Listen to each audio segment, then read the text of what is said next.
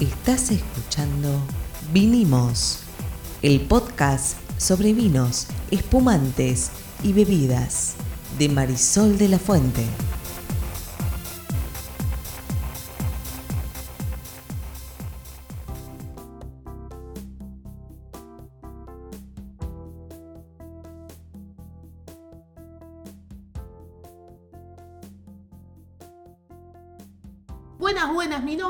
Marisol de la Fuente y soy Sol Sommelier. Y yo soy Ariel Torres, soy el que hace las preguntas del que no sabe en este podcast. ¿De qué vamos a hablar hoy?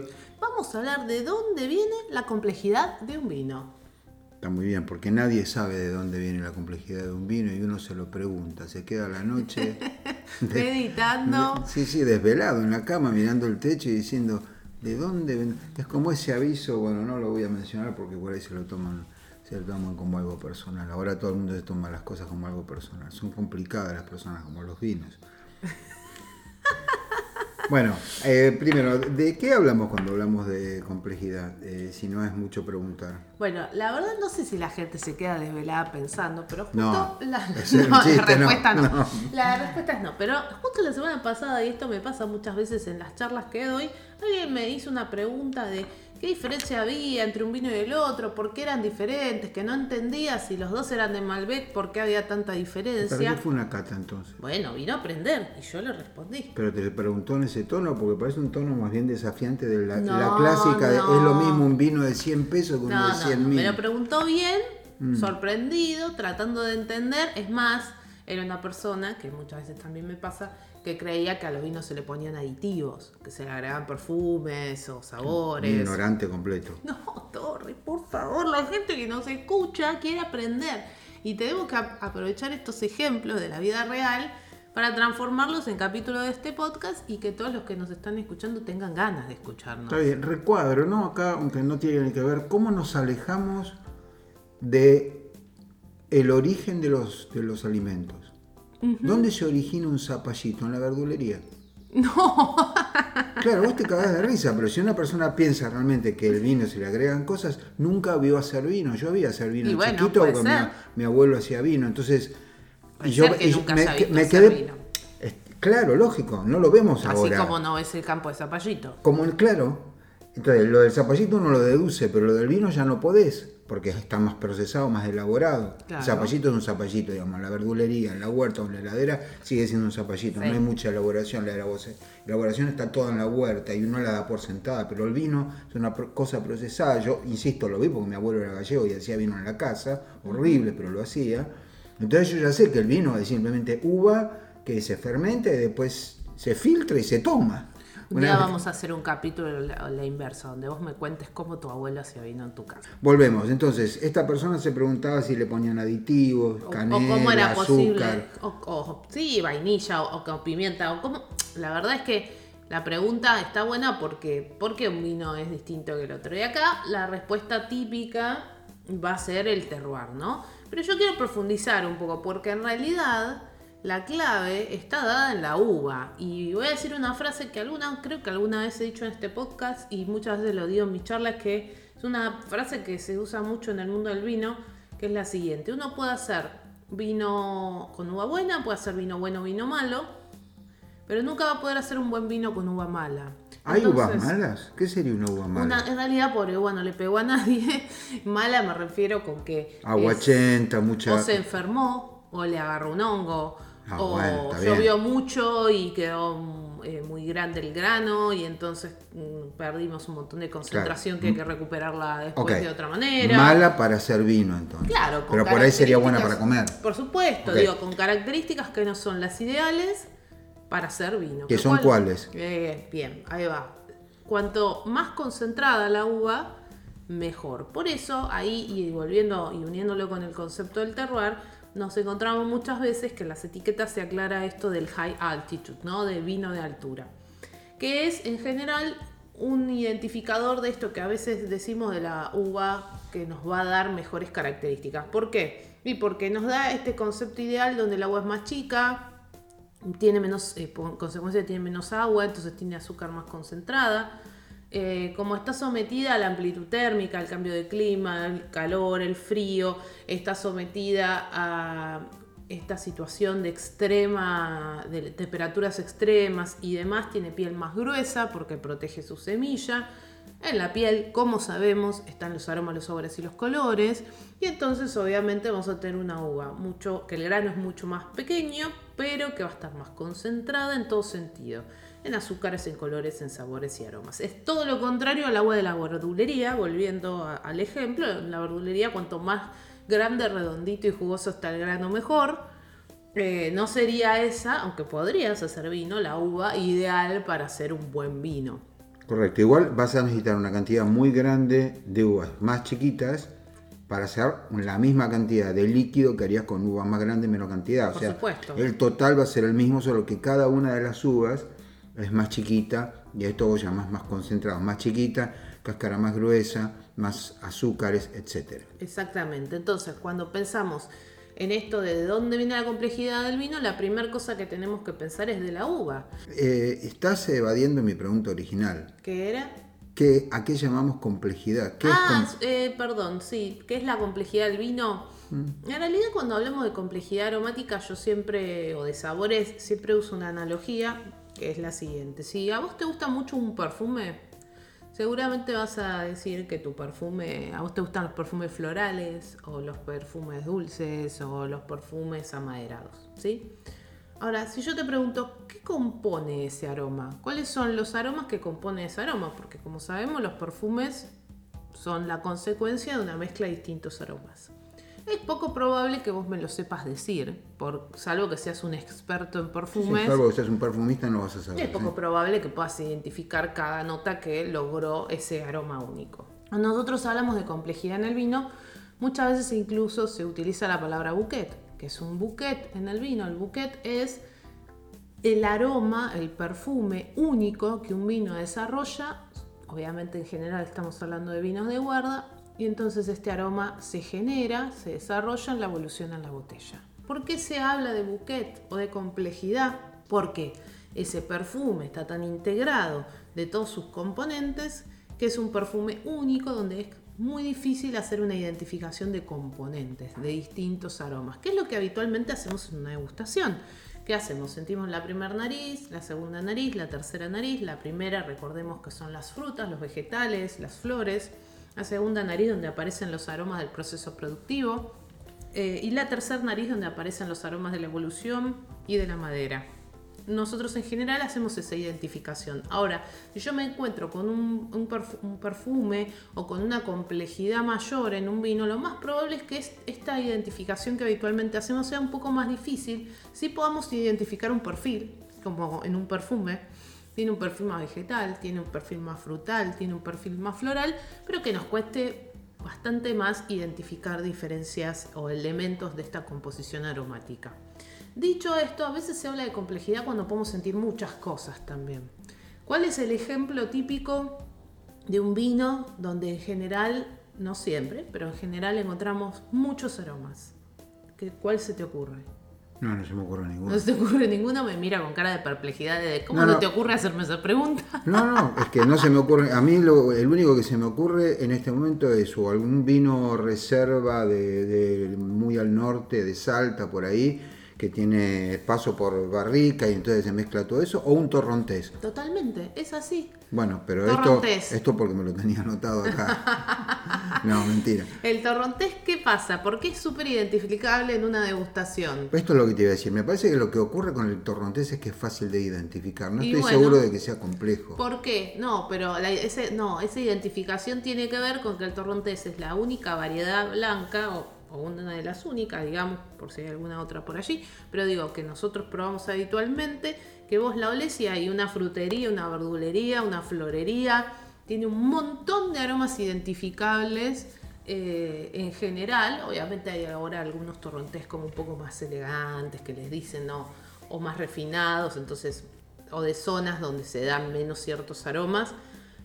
Pero en general me voy a encontrar con flores, con frutas, con vegetales, eh, con distintos tipos de aromas. Entonces a veces también cuando uno habla o escucha que se habla de complejidad, de lo que estamos hablando es que hay la posibilidad de identificar muchos aromas diferentes, que además se van a ver reflejados con lo que yo siento en la boca, o deberían.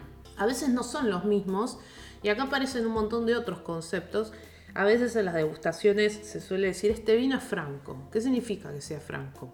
Que se llama Franco. No. Franco Sí. algo. No, Franco y una significa que los mismos aromas que identificamos en la nariz Sí, ya sé. Son están presentes en la en, boca. en la boca, correcto. Ahora, podría no suceder, podría ser que tenga una, un perfil más vegetal y en la boca se sienta una- un perfil más frutal o viceversa. Hipócrita le decís. Sí, a ahí. ese le decimos hipócrita.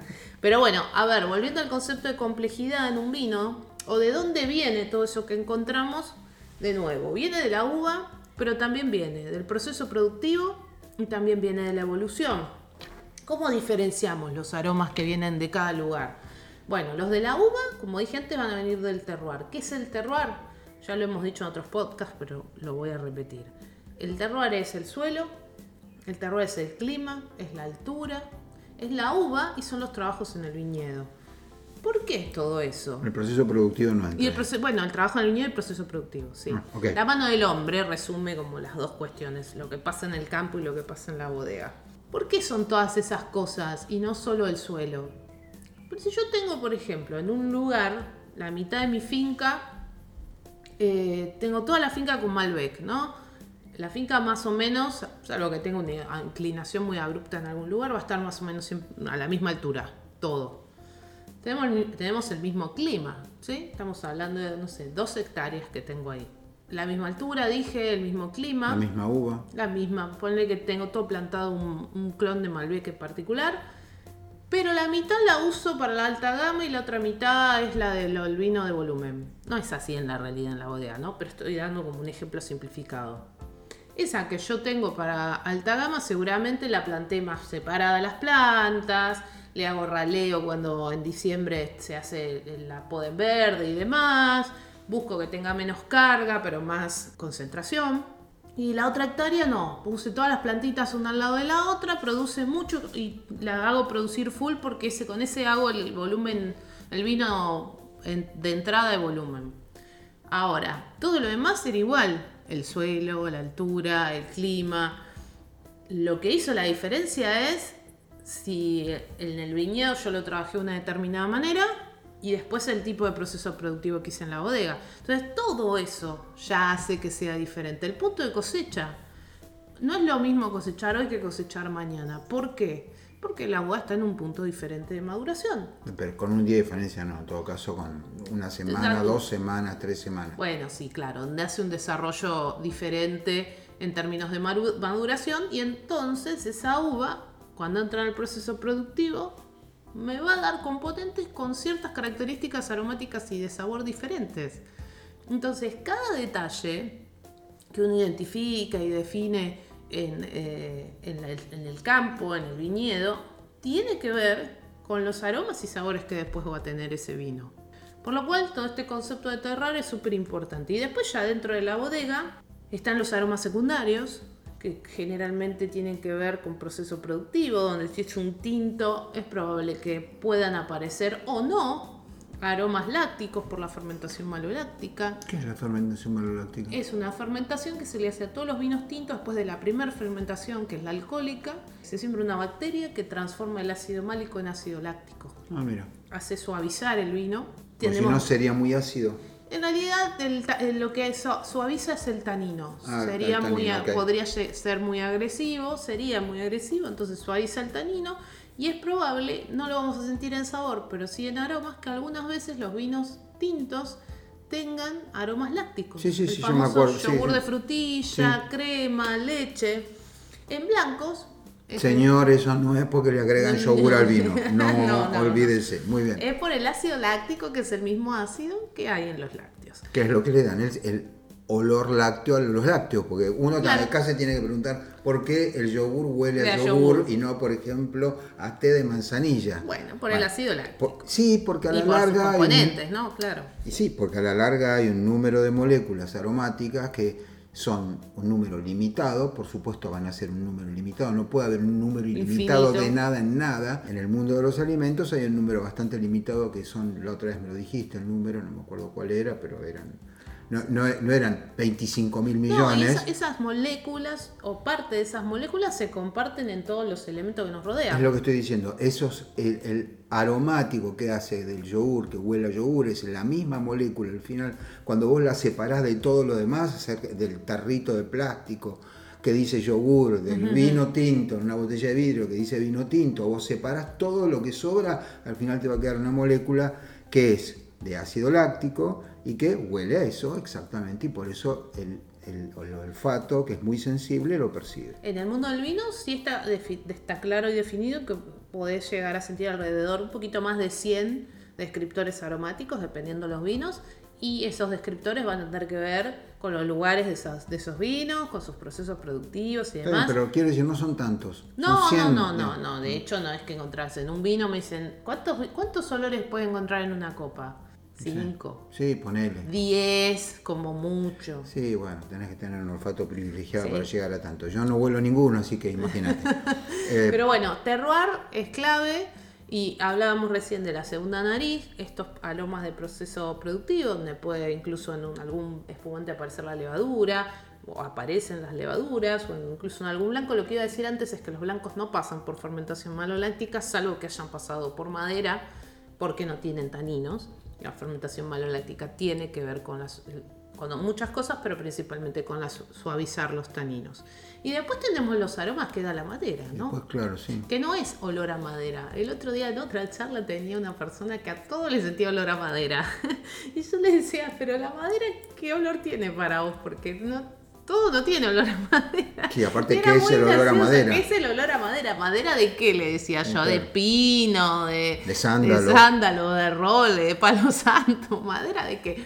Pero bueno, nada, al- a algún punto, digamos, era como el chiste de no, como no huelo nada, todo huele a madera. Igual hay un olor a madera. Sí, sí, que a veces está también los vinos. Que es el olor a mueblería, vamos a ponerlo Claro, así. El tal olor a carpintería, el, el olor a, ¿cómo se llama? A cerradero. Claro. Hay un olor a madera. Lo que ocurre es que, digamos, es uno de los muchos descriptores de la madera y usualmente no es el que está en el vino. No, en el En vino. el vino tenés café, tenés cuero, tenés chocolate, bueno, vos lo sabes mejor que yo. Sí, y que va a depender también de la madera que se utiliza. Si uso madera americana de Quercus alba, voy a tener cacao, tabaco, notas más dulces. Si uso madera europea o francesa, como se le dice, voy a tener notas más especiadas, pimienta, clavo de olor. Si uso húngara, me va a aparecer roble húngaro y es bastante más fuerte y va a aparecer alguna nota más vegetal. Y justo estos días estaba escribiendo un contenido de este mes. Voy a publicar de un vino que se hace acá en la Argentina con, duel- eh, con chips, eh, sí, con chips de lenga, que es un árbol que Sí, sí, es de la, nativo de la que Patagónica. es familia sí. de los del roble. eh, Correcto. eh, buscando encontré que era familiar de los robles estos que se utilizan habitualmente. Como la haya, por ejemplo. Exactamente. Eh, y que como se cae solo, no hay que talarlo para utilizarlo, sino ¿Cómo que... se cae solo? Claro, como en general está en zonas don- donde hay altura, montañas o sierras y demás, o, o precordillera, digamos, porque eso está mayormente en la Patagonia, eh, y tiene raíces muy profundas y demás. Esto lo- me lo explicaron en ese momento en la degustación, pero también lo, lo estuve investigando. Los árboles son- es muy habitual que se caigan ramas o que el árbol se parte y se vaya cayendo. Entonces me contaba en ese momento que eh, la, enóloga me lo contaba, se utilizan esos que se caen. Pero bueno, digo, más allá de esto, la madera que sea que uses va a transferir, ciertos aromas por las características de esa propia madera. Pero además de eso, hay cinco niveles de tostado si usas una barrica. Entonces, el nivel de tostado también te va a transferir aromas, desde pochoclo, manteca, tostados, ahumados, eh, humos, cueros y un montón de cosas más que van a venir también del tostado. Entonces, cuando vos pensás en de dónde viene todo esto que yo estoy sintiendo, estas sensaciones que estoy teniendo en la boca, y bueno, de una uva en ciertas condiciones, altura, lugar, clima, eh, proceso productivo, proceso en el viñedo, del mismo proceso, de cada una de si es tinto la fermentación en sí misma, la levadura que elijo para hacer la fermentación cuando uso levadura seleccionada, hay más de 300 variedades, aportar su propio aroma y sus propias características. Eh, la fermentación maloláctica que decía antes, estamos hablando de tintos, Obviamente después si eso en su totalidad o parcialmente va a una barrica. ¿Barrica de qué madera? ¿De cuántos usos? ¿Con qué nivel de tostado? ¿Hecha con el roble de qué bosque? Porque llega a ese nivel. De vuelta, haciendo una anécdota, el otro día que fui a mm, ver los nuevos toneles de una bodega, que hacía 80 años que en la Argentina no se construían toneles que se armaban en Italia, se desarmaban, venían en un barco y se volvían a armar acá tenían cuatro tipos distintos de toneles. Uno se llamaba Equilibrium, el otro se llamaba Dolce, el otro se llamaba creo que especiado, spicy, y había uno más que era como el Equilibrium. Por, y yo cuando pregunto por qué me dicen, porque cada uno está hecho con duelas de árboles de distintos bosques, de distintas edades. Todo eso... Tiene sentido, sí. También te cambia lo que le va a aportar al vino. Muy bien, entonces, en total, cuando estamos hablando de eh, complejidad, estamos hablando de complejidad, permitime que haga esta eh, analogía yo con la música, donde es distinto si vos tenés cuatro instrumentos que si tenés 70 instrumentos, eh, y es distinto si vos haces armonías complejas que armonías muy, muy sencillas, por ejemplo, un, un unísono sería la más sencilla de todas, y todo eso es por un lado, muy difícil de desarmar hacia atrás, eh, hacer la ingeniería inversa esto es muy, muy difícil, el código fuente lo tiene solamente el, el, enólogo. Y en cierta medida hay ciertos factores que son azarosos. Y sí, el clima. Porque el tipo que escribe código puede saber lo que escribe, pero el clima es azaroso, entonces ese verano llovió un poco menos, un poco más y va a cambiar un, un poco el vino. Esto es lo que, lo que hace al final que vos vayas a una cata y te enteres de que en realidad no se le agregó nada, y todo lo que tiene es provisto por la uva, por el terroir, por el proceso productivo, por este, la, acción humana. Con un agregado, y con esto cerramos, ¿no? De esto que vos decías recién, cada año es distinto, el clima es distinto. Eh, vos, el enólogo sabe un poco la, la lógica de lo que quiere hacer y cómo lo quiere hacer con un desafío. Tiene que lograr consistencia año tras año a pesar de que algunas de esas condiciones cambien. ¿Por qué? Porque si a vos te gusta su vino, te gustan esas características que tiene ese vino. Entonces al año siguiente no podés poner con la misma etiqueta algo completamente diferente. Entonces tiene que hacer la magia que hacen con la de materia prima, con el clima, con las condiciones de ese año y en el proceso productivo tratar de llegar a un vino que en esa línea específica mantenga cierta consistencia con los años anteriores, a pesar de que el año haya sido completamente diferente en términos climatológicos. ¿Por qué? Porque también, como a vos te gustan esas condiciones y te gusta esa complejidad y te gusta ese estilo, vas a querer encontrar lo mismo al año siguiente. Esto se llama... Vinimos. Se llama Vinimos. Nos vemos en el próximo capítulo. Chao.